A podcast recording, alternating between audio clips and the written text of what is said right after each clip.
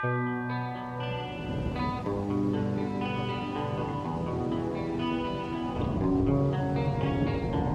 will not be pushed, filed, stamped, indexed, briefed, debriefed, or numbered. My life is my own.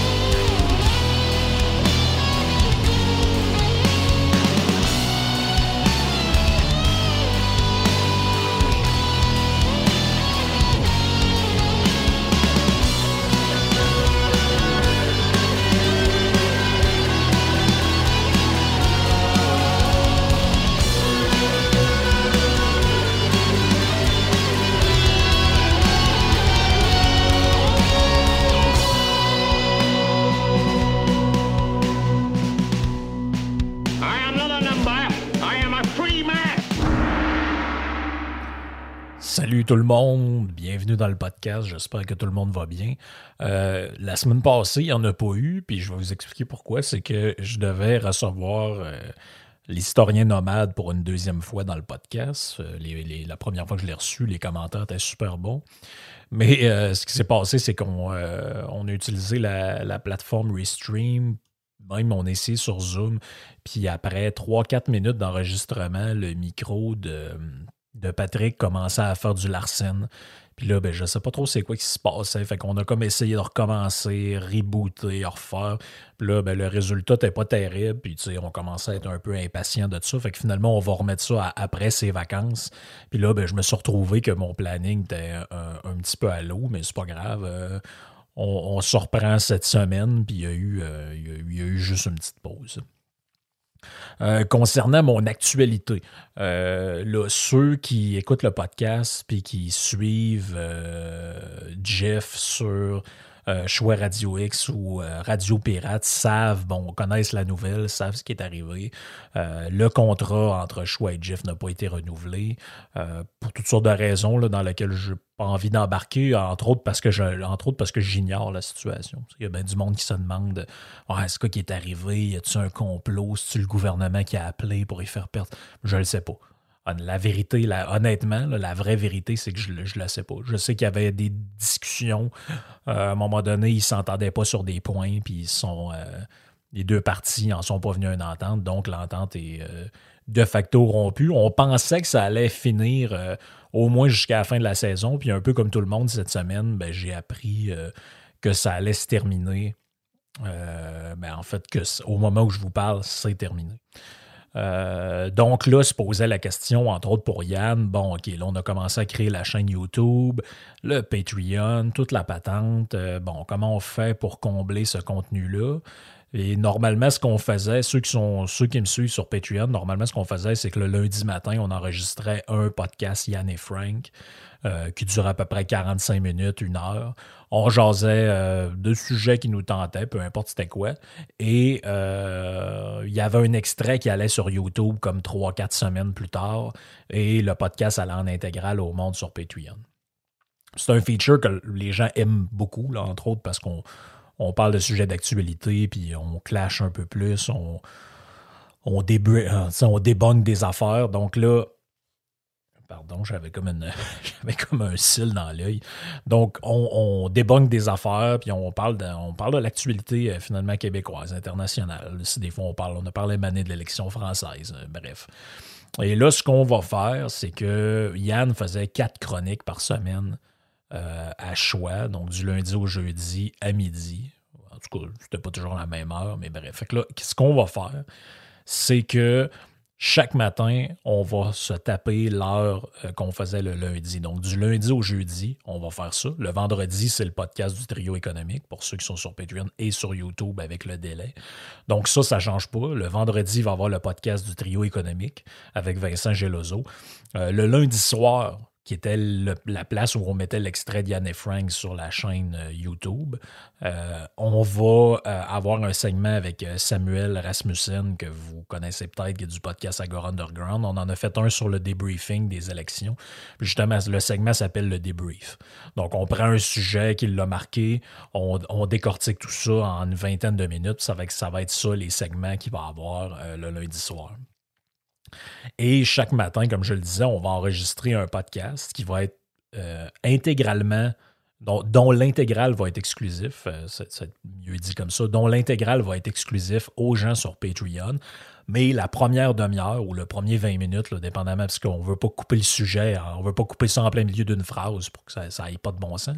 Donc la première demi-heure ou le premier 20-25 minutes va être euh, diffusé en live sur YouTube, Facebook, Twitch, euh, name it, euh, le midi. Donc, euh, sur l'heure du midi. Et les podcasts intégraux vont être, disponibles sur Patreon sans publicité pour ceux qui s'y abonnent. Là, 24 heures de délai pour le premier niveau, en temps réel pour les autres. Donc, c'est je vous dirais que c'est pas mal ça, la ligne qu'on s'en va. Euh, la collaboration avec Jeff Astor, parce que bon, Jeff s'en va de, choix, euh, mais évidemment, il, va continuer de créer du contenu. Il le faisait avant, il va le faire après. Donc, ça va se perpétuer. Là, je sais que Radio Pirate veulent, c'est pas un secret, ils veulent partir en genre de mode hybride. Donc, ils vont avoir un peu comme nous un mode payant où les gens bon, font une contribution, peuvent avoir accès à tout le contenu, et un mode gratuit qui va être live, qui va être leur contenu diffusé probablement, j'imagine, sur euh, leur chaîne YouTube ou peu importe. Donc à ce moment-là, nous, on va être euh, nous, on va être sûrement chroniqueurs euh, dans, tout ça. Puis, non, c'est-à-dire moi et Yann Sénéchal. Puis, on va sûrement réutiliser ce contenu-là si la permission nous est donnée pour faire un peu les mêmes clips qu'on faisait dans le temps avec, euh, avec Jeff, sauf qu'au lieu d'être du RX, ça va être du RP. Bon, bref, pas trop rentrer dans les, euh, les détails qui sont pas euh, qui sont pas intéressants pour vous autres là-dedans, mais grosso modo, ça va être grosso modo, ça va être pas mal ça au niveau du au niveau de l'actualité. Puis là, ben, l'extrait d'une demi-heure ou de 25 minutes qui va être sur YouTube va être aussi en audio sur euh, un nouveau channel de euh, RSS qui est Yann et Frank. Donc, je vais mettre le lien dans la description de ce podcast-là. Je viens de le faire juste avant de commencer à vous parler. Donc, il va être là-dessus, disponible. Euh, vous allez pouvoir aller vous abonner là, sur Apple, Spotify et compagnie. Essayez de le faire puis d'aller euh, laisser des notes, etc. Comme je vous dis souvent, de le faire pour le mien, pour le trio économique. Donc, l'idée, je sais que des fois, ça peut être tannant pour vous autres de suivre plus qu'un channel. Ouais, j'aimerais ça avoir tout sur le même. Ben, tout sur le même, c'est Patreon. Mais si vous voulez avoir, euh, si vous voulez rester gratuit puis consommer les affaires que je fais, que Yann fait, Vincent Gelozo, tous les collaborateurs, ben, il y a plus qu'un channel parce que plus on fait de, plus on multiplie le contenu, plus ça nous fait connaître, plus on a de chance qu'il y a des gens qui tombent là-dessus. Bref, vous comprenez la mécanique, je n'ai pas besoin de vous l'expliquer euh, trop longuement. Donc, si vous cherchez, là, c'est déjà sur Spotify, Yann et Frank. Donc, le E, c'est pas EE, c'est le E, le signe de E. Euh, qui est aussi le 7 sur votre clavier. pas tout vous expliquer non plus, mais vous comprenez l'idée. Donc, c'est déjà, je pense, sur Apple Podcast, c'est déjà, il y a un petit teaser. Bref, le premier épisode. Si vous écoutez ça, dans, là, je l'enregistre. Si vous écoutez le podcast, là, puis ça fait 3-4 semaines que je l'ai enregistré, il va y avoir déjà des épisodes. Ça commence lundi, le, euh, je pense, c'est le 2 mai, donc lundi prochain.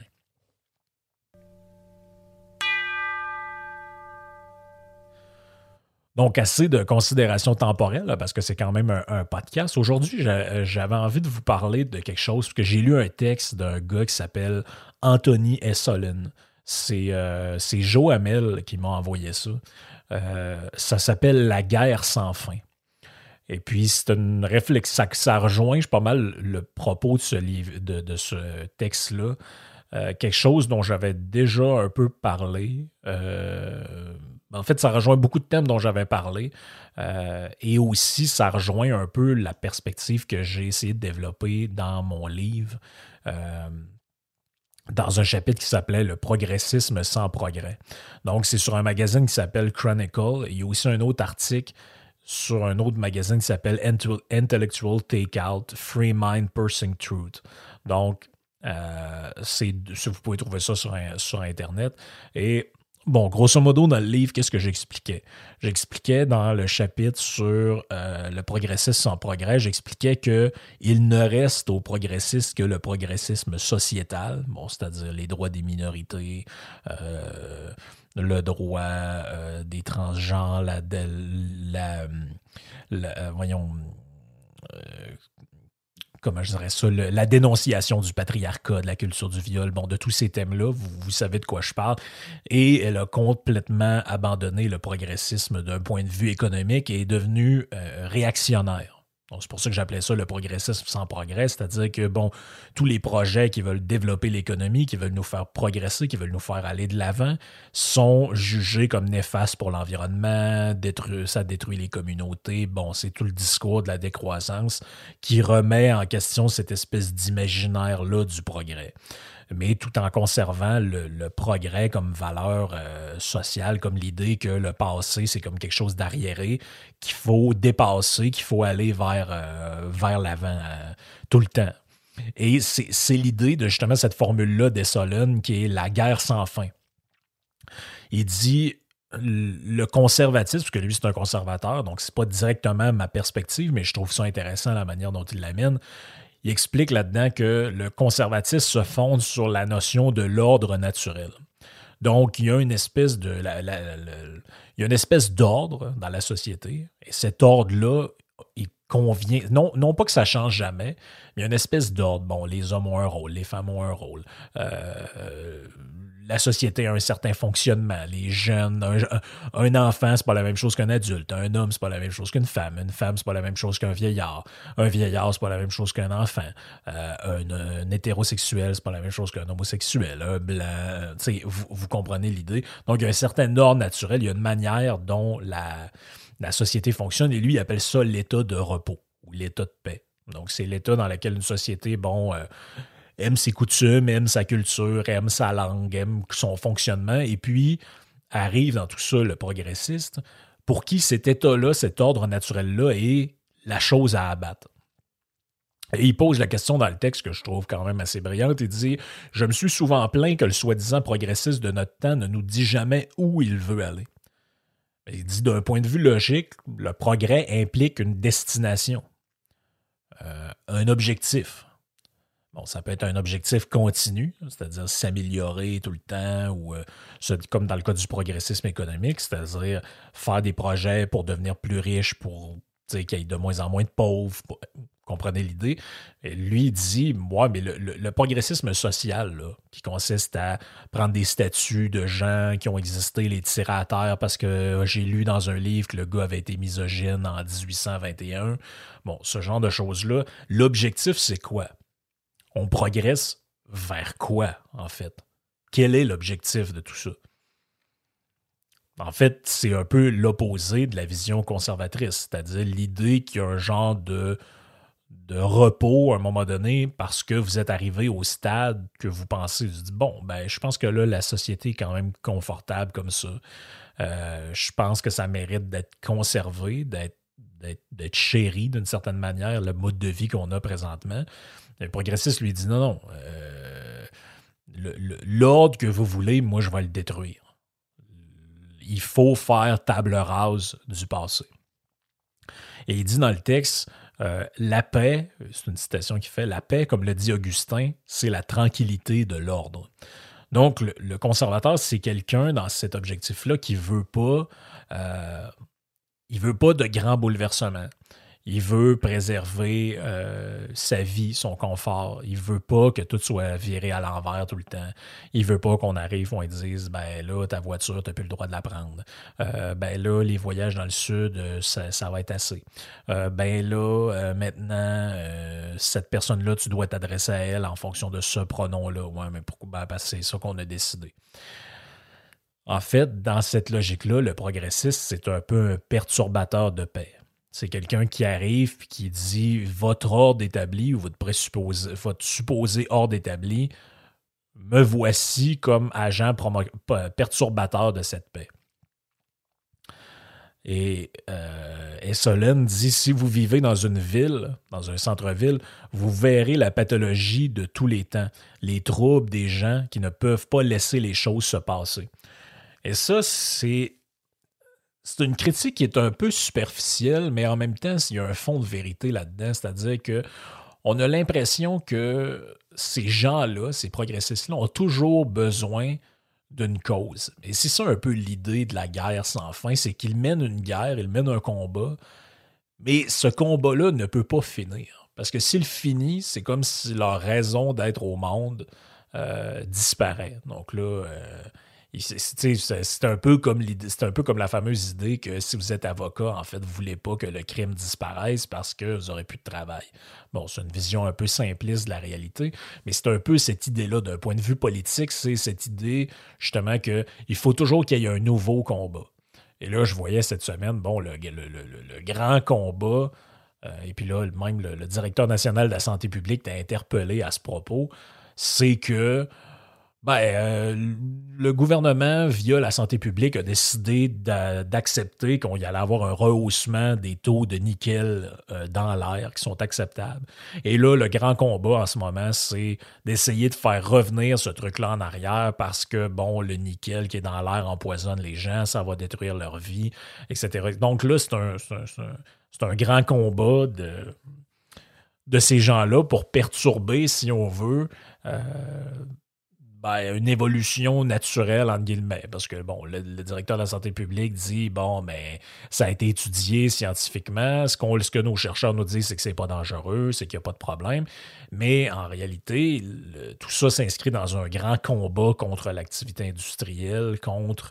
Euh, contre l'économie de marché. Donc, tout ce qu'on peut faire pour combattre, même si pas vraiment raison, puis ces gens-là se sont déjà un peu fait pogner, ils avaient trafiqué des, euh, des, photos où on voyait des, particules de pan. Bref, je ne reviendrai pas sur tous ces détails-là, mais il, y a déjà des choses qui ont été dites par le passé, par les mêmes gens qui parlent en ce moment, qui ont été prouvées même fausses en cours. Euh, donc, c'est un peu ça. C'est justement cette idée-là qu'il faut toujours. On ne peut pas laisser les choses se passer normalement. Il faut toujours intervenir dans le déroulement des choses pour les remettre en question, pour dire Ah non, ça, ça n'a pas de bon sens, ça, il faut que ça change, il faudrait faire telle affaire, oui, mais personne n'en veut, oui, mais c'est ça pareil, il faudrait. Ce que les gens ne comprennent pas. Et là, il met un peu en parallèle ce que lui appelle les gens normaux. Et il dit les gens normaux qui ont existé depuis le début de l'humanité jusqu'à aujourd'hui. Ben, quelqu'un de normal, il honore ses ancêtres euh, ses parents, ses grands-parents, les gens qui l'ont précédé, ils acceptent l'héritage de leurs ancêtres et leur pardonnent leurs défauts. Bien sûr, c'est pas l'idée, c'est pas de dire Ah, mon arrière-grand, mettons que vous êtes un Américain, là, puis votre arrière-grand-père euh, avait des esclaves, votre arrière-arrière-grand-père avait des esclaves, ou je sais pas à quel, quel moment. Bon, ben, quelqu'un de normal honore quand même ses ancêtres. C'est la lignée, c'est la tradition familiale. Il leur reconnaît leurs défauts. Il dit ben, à l'époque, c'était comme ça. Malheureusement, je pense qu'ils ont tort. Euh, aujourd'hui, on voit ça d'un œil négatif, mais ce n'est pas pour autant que je vais renoncer à mon nom de famille, je vais avoir honte de, notre patrimoine. Si, euh, par exemple, j'ai hérité d'une terre qui a appartenu à cette personne-là dans le passé, qui a commis des actes, aujourd'hui on juge immoraux, je devrais me départir de la terre. Euh, ce, genre de comportement-là. Il dit il n'est pas normal et c'est même pathologique de mépriser nos ancêtres et de vouloir faire tomber leur statut. C'est un peu ce que je vous disais. C'est un peu à toute l'histoire de la cancel culture. C'est-à-dire qu'il y a une rue quelque part, elle s'appelle la rue euh, Alexis Carrel, ou elle s'appelle la, rue je ne sais pas quoi. Et, là, finalement, on découvre que, bon, ben finalement, la rue en question, euh, elle honore quelqu'un qui a déjà tenu des propos eugénistes ou racistes. Et puis là, tu te dis, ben, le passé témoigne aussi d'autres choses. Ça témoigne de ça, bien sûr. Faut le connaître, faut le savoir. Mais ça témoigne aussi que la personne en question a gagné, par exemple, un prix Nobel ou a été reconnu comme euh, un grand scientifique ou un grand explorateur, par exemple, dans le cas de Christophe Colomb ou des, des, explorateurs qui ont conquis euh, le, monde. Bon, ben, les gens normaux, qui dit, reconnaissent l'héritage au moins. Non pas qu'ils acceptent nécessairement, mais ils reconnaissent l'héritage de ces gens-là. Et jamais ça leur viendra l'idée de dire, ben voilà, la statue qui est là de Vasco de Gama ou de Christophe Colomb, on va la crisser par terre parce que euh, ça représente la misogynie ou le, privilège blanc ou je ne sais pas quoi. Ils vont dire, ben non, c'est un homme de son temps. Il y avait les défauts que les hommes ou les femmes de cette époque-là avaient. Mais voici pourquoi il y a une statue et il faut l'accepter, il faut euh, respecter ça les gens normaux apprécient la réalité des hommes et des femmes. Euh, il dit c'est pas normal, c'est même dysfonctionnel de souhaiter qu'il y ait une indifférenciation, indifférenciation. Bon, les hommes, les femmes, c'est pareil, ou encore qu'il y ait 30 genres ou 40 genres différents. Il dit c'est pas normal. Les gens, dans le concret de la réalité, ce qu'ils voient, c'est que, bon, il y a des hommes et il y a des femmes. Est-ce que au travers de tout ça, il y a des exceptions, des gens qui ne savent pas exactement quel est leur genre pour toutes sortes de raisons qui leur sont propres? Oui. Mais ça justifie pas le fait d'abandonner cette euh, norme-là qui est partagée par la vaste majorité des gens. Il dit aussi, puis ça, je pense c'est intéressant, il dit les gens normaux acceptent un délai de prescription lorsqu'il s'agit des péchés du passé. Et ils ne s'attendent pas à ce que la pureté humaine soit au coin de la rue. Euh, ça, je pense pense c'est vraiment un défaut de notre époque. C'est-à-dire que euh, prenons n'importe quel sujet, prenons par exemple l'antisémitisme. Bon, être, avoir la haine des Juifs en 2022, ce n'est pas la même chose moralement que d'avoir la haine des Juifs en 1840 ou en 1931. Donc, si vous, si vous lisez un livre d'un auteur, et puis là vous dites, ah ouais, mais Wagner, par exemple, ou Nietzsche, c'était des antisémites, par exemple. Vous découvrez ça dans leur œuvre, ou euh, Arthur Schopenhauer, ou peu importe. Mais à un moment donné, il faut que vous ayez conscience qu'à l'époque, c'était quelque chose de très banal. Il n'y avait pas eu encore de ségrégation. Il n'y avait pas eu les camps de concentration. Il n'y avait pas eu euh, le ghetto de Varsovie. Il n'y avait, avait pas eu rien de tout ça. Donc, c'était pas moralement bien, mais c'était compréhensible. C'est ça qui dit, le délai de prescription, c'est un peu ça. C'est cette idée que je ne vais pas aller reprocher à Aristote, il y a 2300 ans, d'avoir été pour l'esclavage. Tout le monde l'était à l'époque. Est-ce que ça fait que c'est mieux ou pas? Non. Mais ça fait que on ne peut pas reprocher aux gens d'avoir embrassé la normalité de leur époque. Je pense que c'est plus ça l'idée. C'est bon, autant des, Égyptiens, qu'est-ce qui était normal de faire? ben, les gens faisaient ça, puis c'était eux et coutumes de faire comme ça. Aujourd'hui, je regarde ça, je me dis, ben voyons, ça n'a pas de sens. C'était dégueulasse. C'était dégueulasse de forcer des gens à traîner des pierres euh, parce que, bon, ils ont été prisonniers, puis on, les utilise comme main-d'œuvre. Euh, c'était dégueulasse de chasser tel peuple de la Terre Sainte. Ben oui. Mais tu peux pas regarder ça et te dire, ben, les gens qui vivaient à cette époque-là et pour qui, pour eux, pour qui cette réalité-là était normale, je les juge au même titre que quelqu'un qui, en 2022, regarderait ça en se disant Non, non, ça c'était le bon vieux temps. Ça ne fonctionne pas comme ça. C'est ce qu'il appelle le, euh, le délai de prescription. Il dit en fait, le progressiste, lui, s'insurge contre cette idée-là tout le temps. Parce qu'il faut être parfait. Il faut être toujours le bien. Il faut toujours incarner le bien. C'est pour ça que, c'est un peu ce que j'avais dit dans un podcast que j'avais fait sur le cancel culture dont j'oublie le nom, c'est un peu l'idée que, euh, ben, finalement, si on fait la liste de tout ce qui est bien euh, aujourd'hui, ben, on va devoir discarter du passé pratiquement tout le monde. On va devoir enlever l'existentialiste est un humaniste dans les collèges et les cégeps de Jean-Paul Sartre qu'on fallait, parce que, bon, Jean-Paul Sartre travaillait avec Simone de Beauvoir à Radio Vichy. Bon, elle, elle se comportait un peu bizarrement en ramenant des femmes dans la couchette de Jean-Paul. OK, parfait. Est-ce qu'Albert Camus a déjà tenu des propos euh, controversés sur les homosexuels ou les femmes? J'en sais rien, probablement. Euh, Mozart, Beethoven, tous ces gens-là qui sont des gens de leur époque. Si on les regarde à l'aube, même nous-mêmes, on se regarde, regarde nous-mêmes il y a 10-15 ans, ou 5 ans des fois, puis on se dit, mon Dieu, je disais ça dans ce temps-là, c'est vrai. Ouais, aujourd'hui, ça passe plus vraiment. Combien de fois dans une semaine, dans une journée, vous vous dites, vous passez cette réflexion-là, ça passe plus, ce genre de truc-là? Qu'est-ce que ça veut dire? Ça, ça veut dire que les codes moraux évoluent, sont en constant mouvement, et puis vous ne pouvez pas vous regarder tout le temps et vous juger à l'aube de ça, parce que quand vous l'avez dit ou quand vous l'avez pensé, cette affaire-là, c'était normal de le faire. C'était usuel, c'était coutumier. Le progressiste, lui, il s'en fout de ça. Lui, ce qu'il veut, c'est retourner dans le passé et juger les gens qui faisaient ça. Donc, l'homme, il ne peut pas faire un faux pas. Il faut toujours qu'il soit euh, dans l'avancement, il faut toujours qu'il soit dans le progressisme. Mais comme l'homme, là j'en reviens un peu dans le texte des Solènes, comme l'homme ne peut pas faire un pas s'il craint que le sol ne s'effondre sous lui, le progressiste doit se tourner vers quelque chose qui promet, sinon la paix, du moins un idéal de société. Et ça, c'est ce qui répond un peu à la question de base. C'est que veut le progressiste? Que veut la gauche? Où veut-elle aller? C'est quoi l'objectif? Ben, dans certains cas, ça va être la société sans classe. On progresse, on progresse, on progresse. Puis oui, on va, passer par des situations hein, insupportable comme la dictature du prolétariat où il va y avoir une espèce de bureau, de bureau avec un secrétaire général, puis euh, tous ces trucs-là.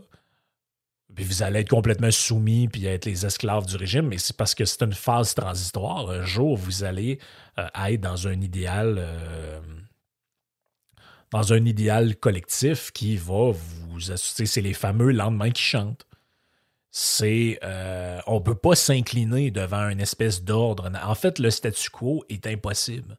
Jamais il est possible. Parce qu'il faut toujours progresser vers cet idéal. Mais le propre d'un idéal aussi, c'est qu'il est inatteignable. C'est comme dire moi je veux être parfait. Ah ben ok, mais c'est quand ça va être parfait? Ben c'est jamais, parce que c'est impossible. Donc c'est cette idée-là qu'il faut toujours cheminer vers un but mais un but inatteignable. Donc, plus on s'en plus il est inatteignable, mais plus on se dirige vers le but, ben, tu as, le goût de te dire Ouais, mais c'est. Euh, je pense qu'on est correct, mais c'est comme l'histoire de la grenouille qui saute. Vous avez déjà vu ce, cette histoire mathématique-là? Vous avez un étang. Et la grenouille qui saute, chaque saut qu'elle fait, elle parcourt la moitié de la distance qui reste à faire. Donc, le premier saut, elle traverse la moitié de l'étang. Le deuxième saut, la moitié de la moitié restante. Le troisième saut, la moitié de la moitié, et comme ça jusqu'à l'infini. En fait, elle traverse jamais l'autre bord de l'étang, parce qu'elle fait toujours juste la moitié de la distance qui reste à faire.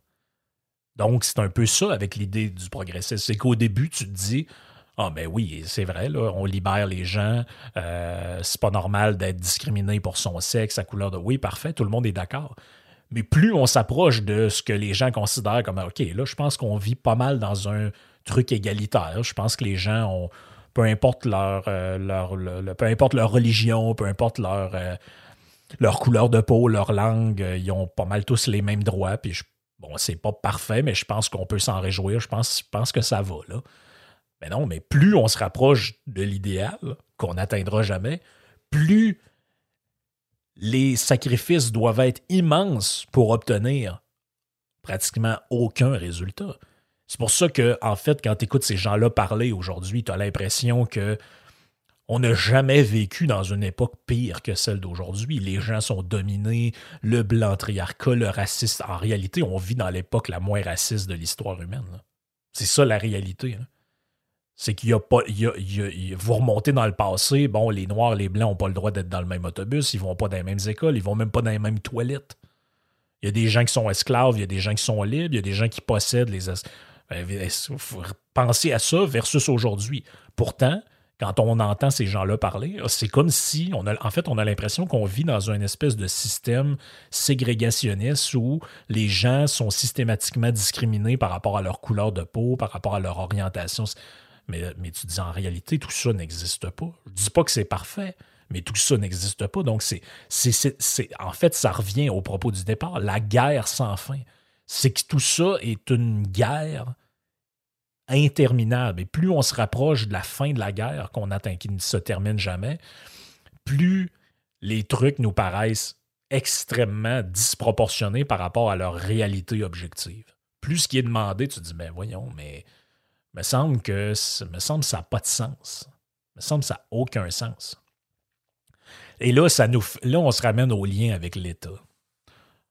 Et c'est quoi le lien avec l'État là-dedans? C'est que euh, à qui le progressiste peut-il faire confiance pour aller de l'avant? À l'histoire, avec un grand H? Ben non, parce que faut faire table rase du passé, parce que l'histoire, c'est bon, la domination, le racisme, le, le ci, le ça, les femmes qui sont esclaves des hommes. Donc, le passé n'est pas garant de l'avenir. En fait, le passé, c'est ce qu'il faut effacer. C'est pour ça qu'on crée des statues à terre, puis qu'on efface des monuments, etc. À la nature humaine, non.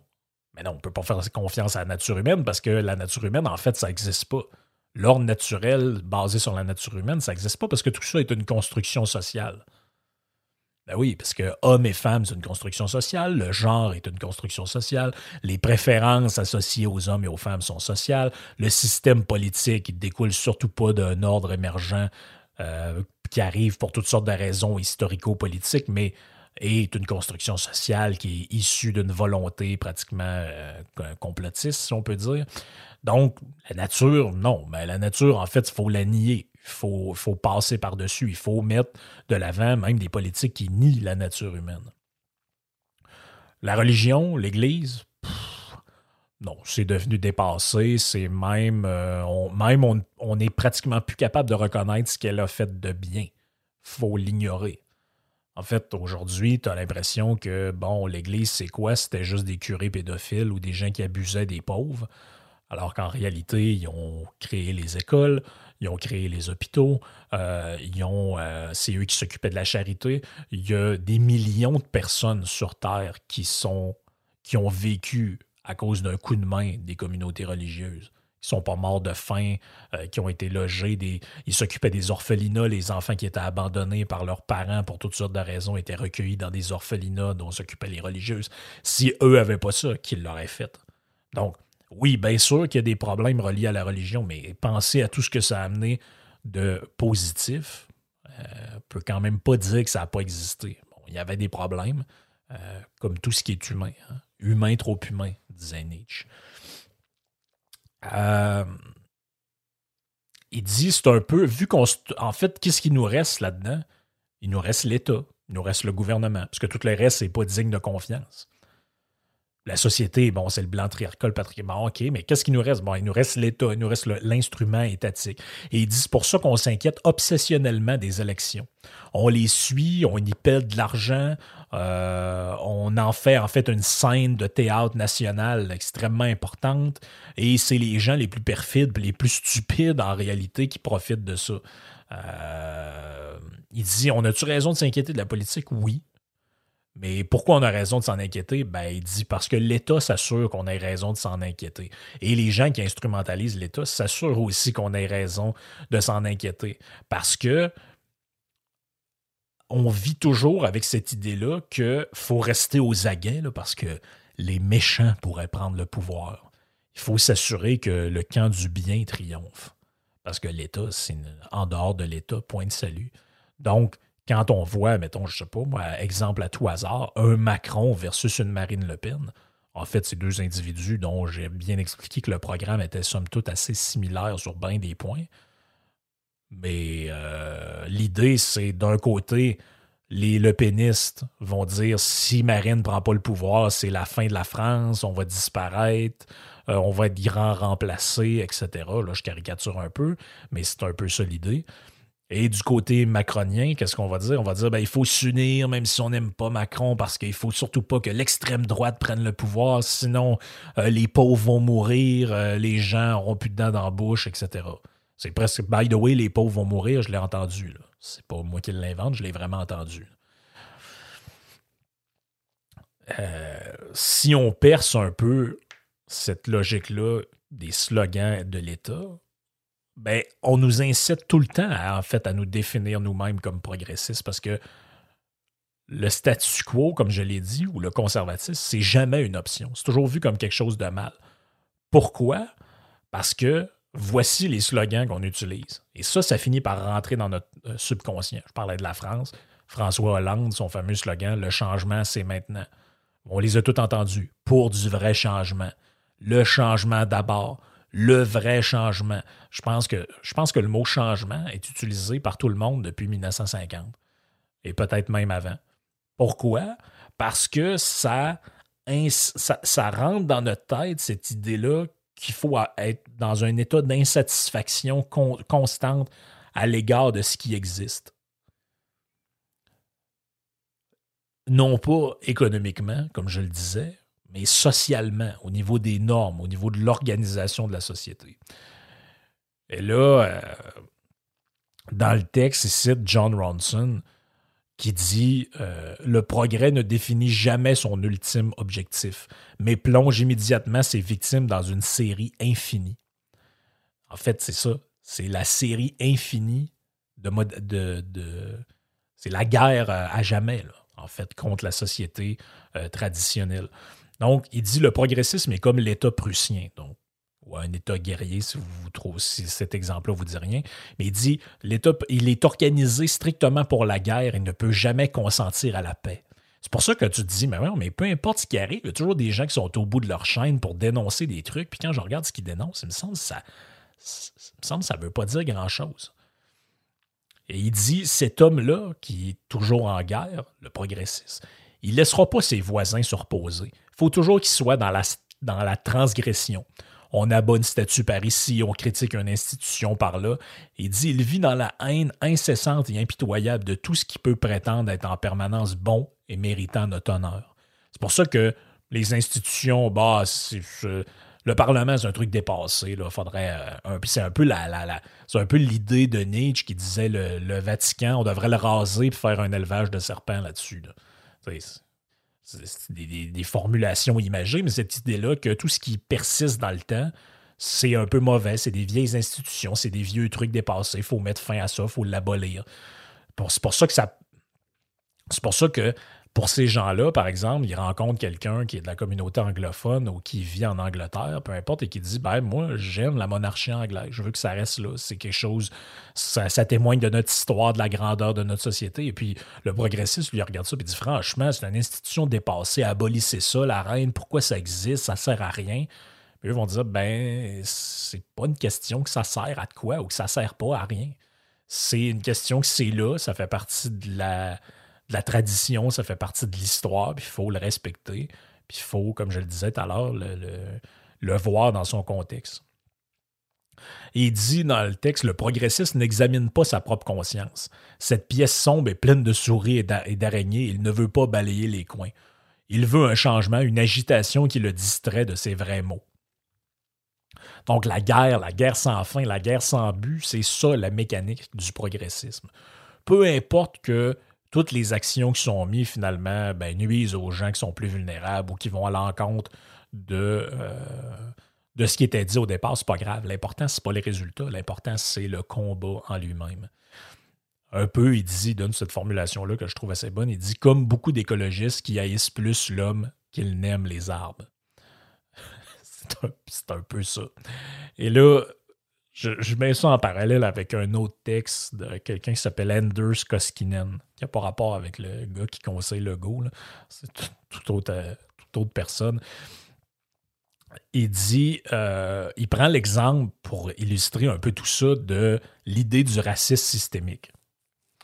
Bon, ben là, vous vous dites, OK, c'est un genre de concept qui est imposé, mais genre, ça existe-tu, ça? Ou euh, c'est quoi, cette affaire-là, genre, qu'il faut absolument reconnaître, mais personne ne sait trop comment le définir. Tout le monde dit ça existe, ça existe, faut que tu le reconnaisses, faut que tu le reconnaisses.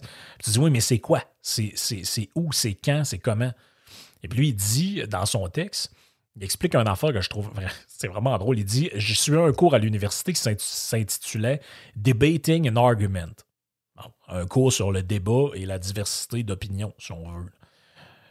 Il dit Je me suis fait dire par un professeur, lorsque je suivais ce cours, le racisme institutionnel ou racisme systémique est un fait que je puisse le prouver ou non.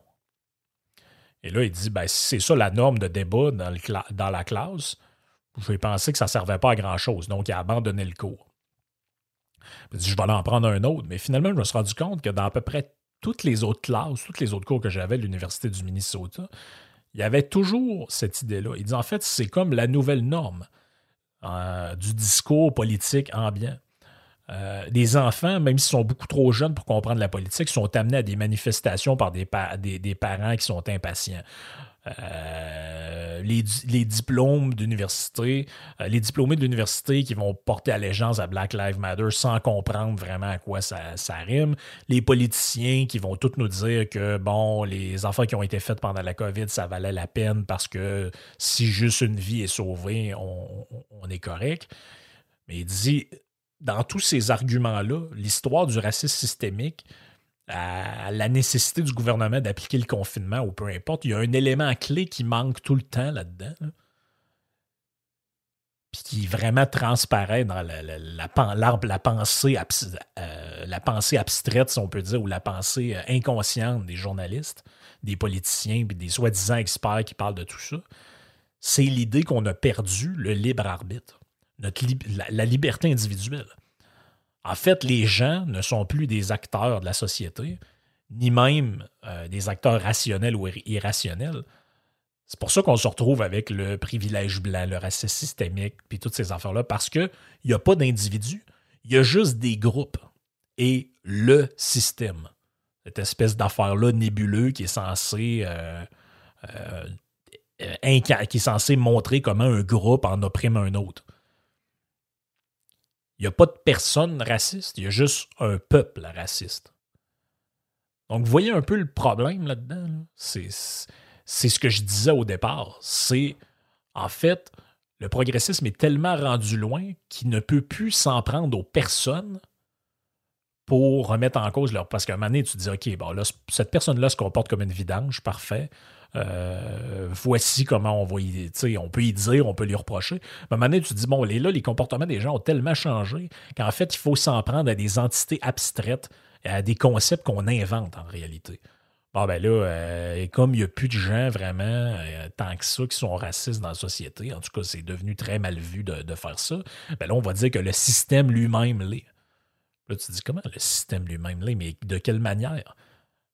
Parce que là, c'est plus les personnes qui sont racistes, c'est le peuple au complet via ses institutions. Donc, même si toi, tu ne l'es pas personnellement, en réalité, tu l'es pareil parce que tu fais partie de ce groupe privilégié-là qui opprime les autres. Donc, c'est impensable dans, ce truc, dans, dans cette vision-là de supposer que les individus agissent avec leurs responsabilités personnelles, prennent des décisions pour eux-mêmes et leurs proches au milieu, par exemple, de cette question-là ou encore de la pandémie. Parce que non, le gouvernement, ça revient à ce que je disais avec le rôle de l'État. Pourquoi il s'en parle de, l'État? Parce que le gouvernement sait mieux. Puis les données qui, sont disponibles des experts euh, euh, du gouvernement, que ce soit provincial ou fédéral, ben, viennent confirmer ça. Hein, euh, en fait, on s'en fout de savoir si le système moral des individus va faire en sorte que euh, leur, choix individuel va être de bons choix. Non, non, c'est pas ça qu'on veut savoir. Ce qu'on veut, c'est imposer à tout le monde la même affaire. Parce qu'on laisse aux individus peu, voire pas du tout de libre arbitre pour faire des choix éclairés et raisonnables.